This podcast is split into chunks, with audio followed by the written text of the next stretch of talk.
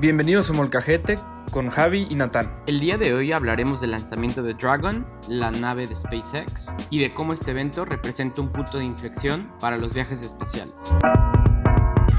Y hacer posible la colonización de Marte. The Boring Company sacó primero al mercado 2000 lanzallamas. Serán dos astronautas y un dinosaurio juguete. Sabemos que entre más nos alejamos del centro de la Tierra, menor es la fuerza de gravedad. Hola a todos, ¿cómo están? Muchas gracias por unirse en este cuarto episodio de Mulcajete. Eh, las agradecemos que nos hayan dado clic. Eh, y el día de hoy vamos a hablar de un tema que está en boca de todos, que es el lanzamiento de SpaceX y la NASA. ¿Cómo estás, Javi? ¿Qué onda, Nathan? Súper bien, muchas gracias, súper emocionado. Em, creo que porque personalmente me gusta muchísimo este, este tema que vamos a hablar. Y, y a ti también, ¿no? Sabemos que ahí el sábado estuvimos súper pendientes al, lanzamiento del, del cohete espacial. Eh, y creo que esto también es muy interesante por la persona que está, bueno, que, soporta toda esta idea y que ha empujado mucho esta parte de colonizar Marte. Eh, que creo que digo es también un poco futurista, que podríamos un capítulo hablar solamente de esto. Eh, y creo que vale la pena que les empecemos a contar primero quién es Elon Musk, que es justamente el dueño mayoritario de SpaceX y platicarles un poco cómo, cómo ha sido su trayectoria. ahorita es un, digamos, un gurú de, los negocios, de la parte de tecnología y de futurismo.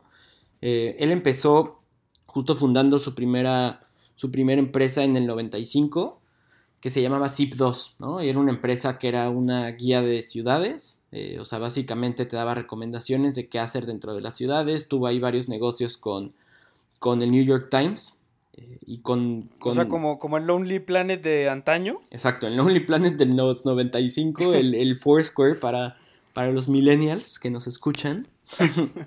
Eh, y bueno, vendió esta compañía en el 99 y después, justo también en el 99, em, con el dinero que obtuvo de, esta venta, dicen que aprox fue 30, 35 millones de dólares. o sea, no se tiene esa cantidad como muy exacta, no, no, no es pública, entonces no se tuvo que reportar. Em, y en el 99 fundó X.com, literal, así se llamaba, X.com. Ya ves que le gustan los nombres raros a Elon Musk, ¿no? Con el nombre que le puso a, a su hija, que real hasta se me ha olvidado cómo pronunciarlo. Em, pero bueno, fundó esta empresa X.com, eh, que era de servicios financieros, ¿no? Después de esto empezó a crecer muchísimo, empezó a procesar demasiados pagos, eh, interactuaba con, otros, con otras páginas de internet y después de esto se fundó PayPal, ¿no? O sea, esta fue X.com, fue la antecesora de PayPal. Em, y en octubre de 2002, o sea, esto quiere decir tres años después de que fundó X.com, em, fue cuando le vendió PayPal a eBay, ¿no? Eh, se lo vendió, también es una cantidad que está como un poco secreta, hay gente que dice que va de los 160 a los 180 millones de dólares, ¿no? Y bueno, después de eso ha, fundado una serie de, empresas completamente diversas. Hay unas que parecen muy chistosas. Por ejemplo, The Boring Company em, sacó primero al mercado 2000 lanzallamas. Eh, bueno, 2000 no lanzallamas. Literal, el producto se llama Not a Flamethrower. Y solamente se hicieron 2000. Salieron a la venta por un precio de 500 dólares cada uno. Que literal es un tanque de metano con una forma como de, de pistola y literal no es un lanzallamas y por eso se puede vender a cualquier público como si estuvieras vendiendo un tanque para soldar un tubo, literal. Entonces sacó eso por 500 dólares y ahorita en eBay van desde 3 mil hasta 20 mil dólares cada, cada uno de los no lanzallamas, ¿no?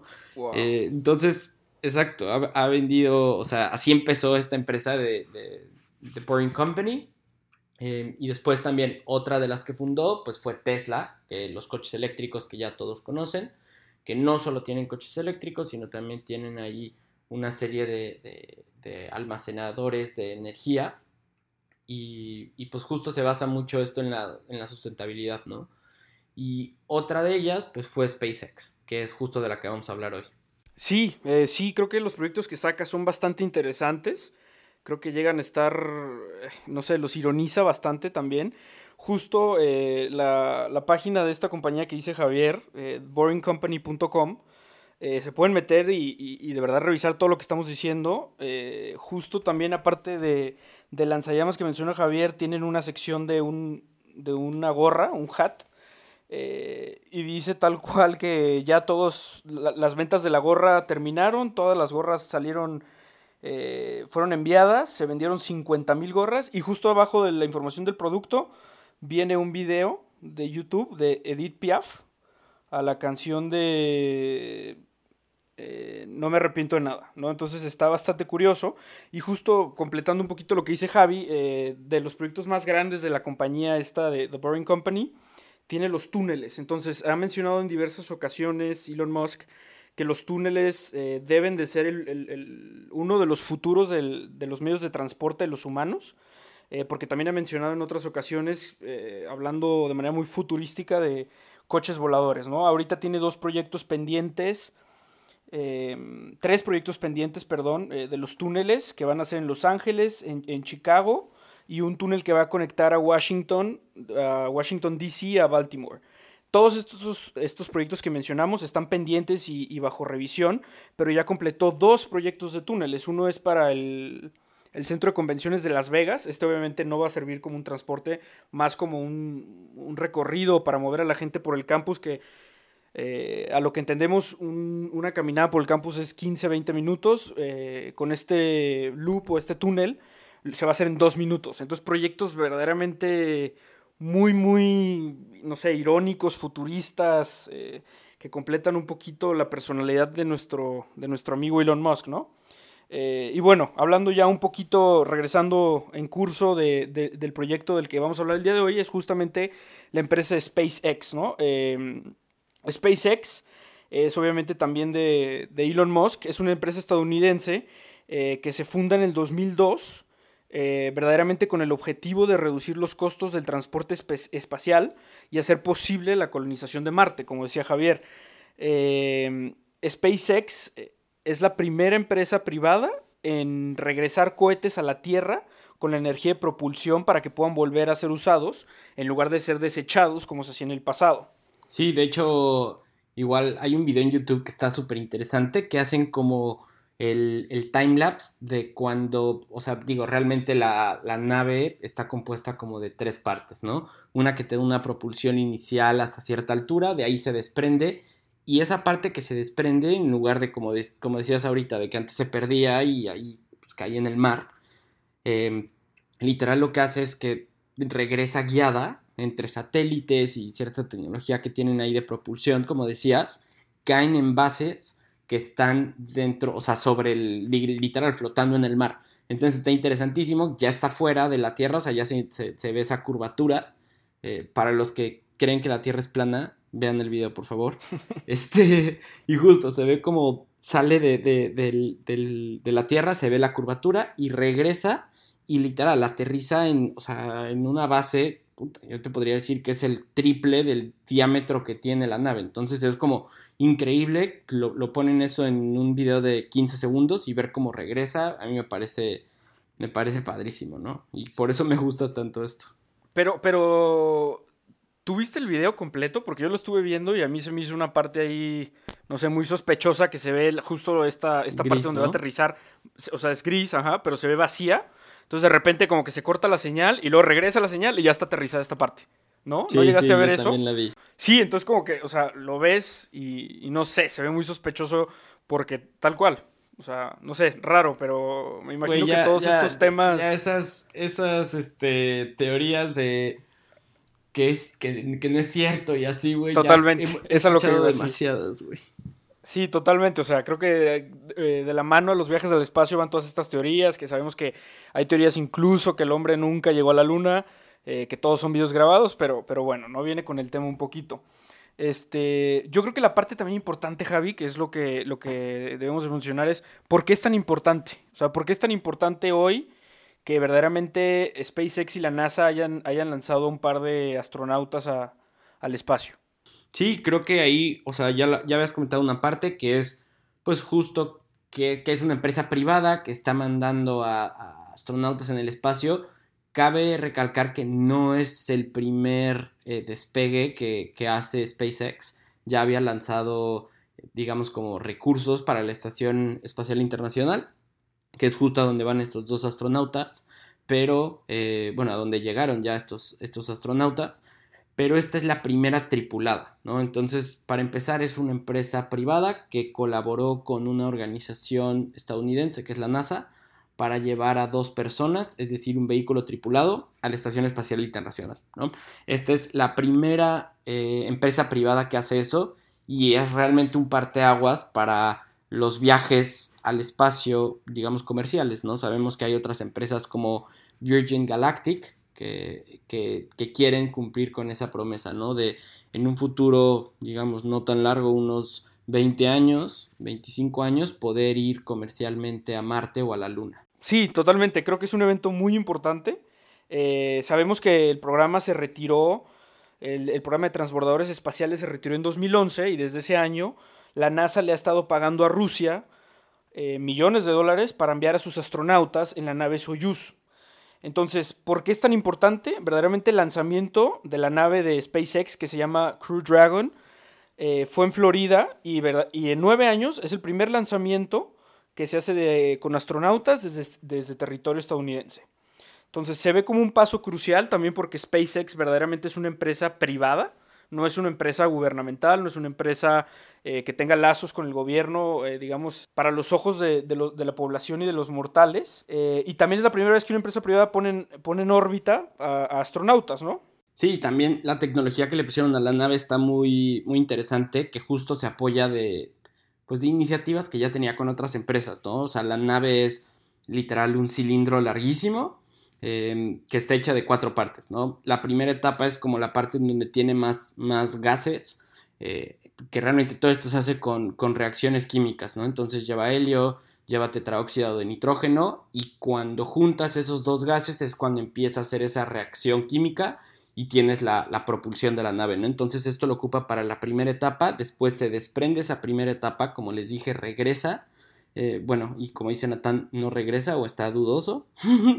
Después hay una etapa intermedia que es otra propulsión que necesita para llegar a estar en órbita. Y después entra la segunda etapa, ¿no? Que igual es una propulsión en, menor, en menores cantidades porque justo necesitas más energía para romper la velocidad primero del sonido y después para salir de las capas de la atmósfera. Entonces una vez que ya entras en órbita necesitas menos propulsión porque la fuerza de gravedad es menor, ¿no? Sabemos que entre más nos alejamos del centro de la Tierra, menor es la fuerza de gravedad, entonces menos te está, digamos, jalando la Tierra hacia, hacia el centro, ¿no? Entonces, una vez que ya está en, la órbita en donde está la, la, Estación Espacial Internacional, ya solo queda la, la, cápsula Dragón, que viene justo del nombre de, de la nave, y ahí ya tiene, que esa es la que más tecnología tiene, ¿no? Tiene eh, paneles solares, que justamente yo, yo algo que me pregunté al principio fue como, ok, va, pues van a llegar y después cómo van a sacar la misma energía que necesitan para regresar, ¿no? Investigando un poquito después, pues tiene paneles solares como la mitad del tamaño de, de la nave, bueno, más bien de esta cápsula, la mitad son paneles solares. Realmente no es tan grande esta cápsula, o sea, mide 8 metros y medio. Tiene motores, como les dije, se alimenta principalmente de energía solar y caben 7 personas adentro. Entonces, digo, ahorita solo van dos, pero creo que es, es el primero de muchos viajes que van a empezar a ser ya tripulados, ¿no? ¿Y quién iba a bordo de esta nave? Entonces, a bordo de la nave iban dos astronautas. La nave verdaderamente tiene capacidad para 7 personas. Eh, y bueno, les mentí, no eran dos astronautas, eran dos astronautas y un dinosaurio juguete. No sé si lo alcanzaron, si lo pudieron ver. Estuvo cagadísima esas fotos. Sí, pero, pero es real, ¿no? Que era del hijo de uno de los astronautas. Pero ¿quiénes son los astronautas? Los astronautas son Bob Behnken y Doug Hurley. Estos dos astronautas fueron seleccionados en el año 2000 y verdaderamente al día de hoy eran los astronautas más capacitados y más preparados para, para ser seleccionados para la misión. Eh, cada uno de los astronautas tiene alrededor de 28 días eh, acumulados en el espacio, es decir, no es la primera vez que, iban al espacio y que iban a la, estación. Sí, y bueno, igual les dije que era el primero de muchos, y es el primero de muchos para dos empresas en especial, ¿no? La primera es SpaceX, que tiene un contrato de 2.600 millones de dólares con la NASA. Em, esto quiere, o sea, esto se traslada a seis misiones espaciales que lleguen a la Estación Espacial Internacional, ¿no? Eh, y la otra empresa es Boeing, la de los aviones, em, que tiene un contrato todavía más grande. Tiene un contrato de 4.200 millones a comparación del otro que es de 2.600 millones. Entonces, pues también vamos a estar viendo, ellos ya casi tienen la nave terminada. Es una nave que se va a llamar CST-100 Starliner. Eh, que literal tiene nombre de avión, güey. Y pues tienen un contrato más grande, entonces van a tener que hacer alrededor de 10 viajes para poder cumplir con este contrato que tienen. Siendo que, que vayan a ir a la Estación Espacial Internacional, aún no dicen los destinos a los cuales van a ir, ¿no? Entonces creo que también va a estar muy interesante ver cómo se desarrolla esta otra empresa y ver cómo compiten Boeing y SpaceX, que son, bueno, Boeing es una empresa pública, SpaceX una empresa privada, pero creo que son empresas que están participando de una manera muy interesante con una asociación gubernamental como la NASA. Y güey, lo que sí me, me, saca de onda, o sea, no me saca de onda, pero pues es uno, cuánto tiempo van a estar y otra, pues, cómo van a regresar, ¿no? O sea, es algo que también pues la, fuerza de gravedad, como estábamos contando antes, pues los va a empezar a jalar en cuanto entren a, la atmósfera, ¿no? Justamente, la misión, em, a lo que se dan los reportes, va a durar de uno a cuatro meses y la misión principal de, lanzamiento es que verdaderamente hagan las pruebas y, exploren cómo funciona esta, esta, nave Crew Dragon para saber si verdaderamente eh, cumple con los requerimientos que se necesitan, ¿no? Y sobre la parte del regreso, creo que es una parte también bastante curiosa. Eh, no sé, creo que se asemeja muchísimo a todas las películas que hemos visto en el sentido de lo loco, de lo loco que está, pero explicada en términos muy sencillos es la, nave, la Crew Dragon, se despega de la Estación Espacial Internacional. Esa misma nave, como decía Javier, la parte de abajo tiene los, los paneles y justo se desprende de esos paneles, esos paneles o esa parte eh, que se conoce como el cuerpo, se queda en la atmósfera para quemarse y después prenden unos propulsores para que puedan abandonar la órbita. Entonces la nave especial eh, va, va hacia, hacia, la Tierra y va a llegar a, soportar temperaturas de 1600 grados centígrados mientras vuelve a entrar a la atmósfera.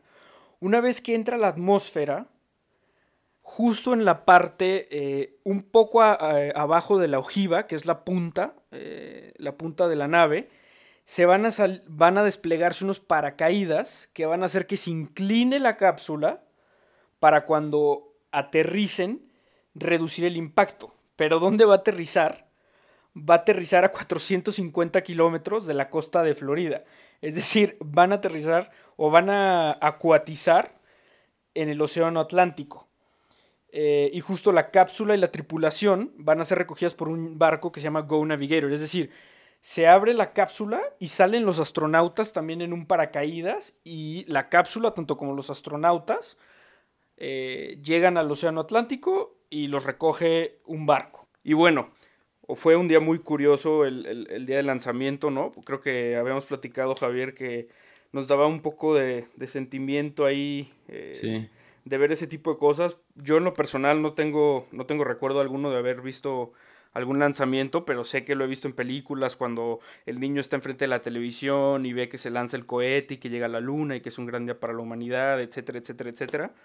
Eh, muy, muy cursi, pero de alguna manera, o sea, como que yo creo que con el lanzamiento este, eh, o sea, honestamente yo me sentí un poco así. Este, entonces creo que son tiempos bastante eh, bastante extraños para estar vivo el día de hoy, ¿no? Por un lado, como mencionábamos, abriendo nuevos horizontes y por otro lado, eh, el día a día no está dominado. Tenemos desafíos todavía que hoy como humanidad no hemos podido superar, pero aún así seguimos empujando para, para conocer cosas nuevas. Y creo que después de todo lo que hemos platicado, eh, el mensaje que queremos que se lleven es que aprecien, aprecien estos tiempos que están viviendo. Son, somos una generación que nos va a tocar ver una pandemia que amenaza con acabar la raza humana, aunque sea un poco extremista. Y por el otro lado estamos eh, desarrollando y explorando nuevos universos, nuevas galaxias, eh, con el fin de colonizar otros planetas. Em, y creo que verdaderamente si nos sentamos y vemos el contexto es algo bastante, bastante maravilloso, por así decirlo. Sí, completamente de acuerdo, Nathan. Creo que es, es, es un hecho y un evento que fue un parteaguas para la exploración espacial y pues mantengámonos informados para ver cuáles son los, los siguientes viajes de estas dos empresas. Muchísimas gracias por escucharnos y nos estamos eh, viendo en el siguiente episodio. Muchas gracias. Gracias, hasta luego.